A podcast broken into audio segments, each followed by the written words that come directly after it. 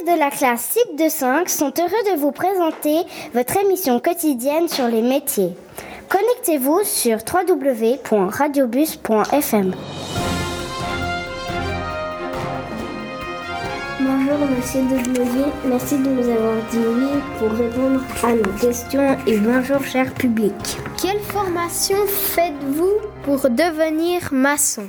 Alors, il faut faire un apprentissage de maçon qui dure trois ans euh, et on va au cours à Lausanne une fois par semaine. Qui est-ce qui dessine les maisons?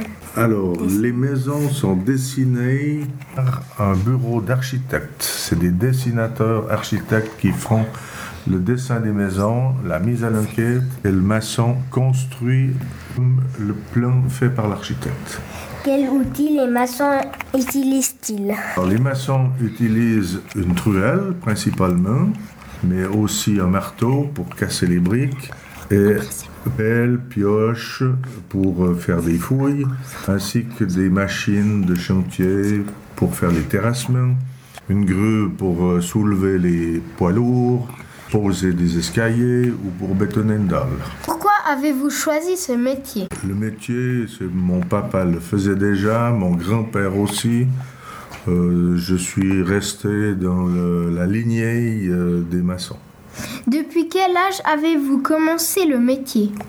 Depuis l'âge de 16 ans comme dessinateur euh, architecte, et puis après comme maçon, et ensuite euh, comme technicien. Comment faites-vous pour construire une maison?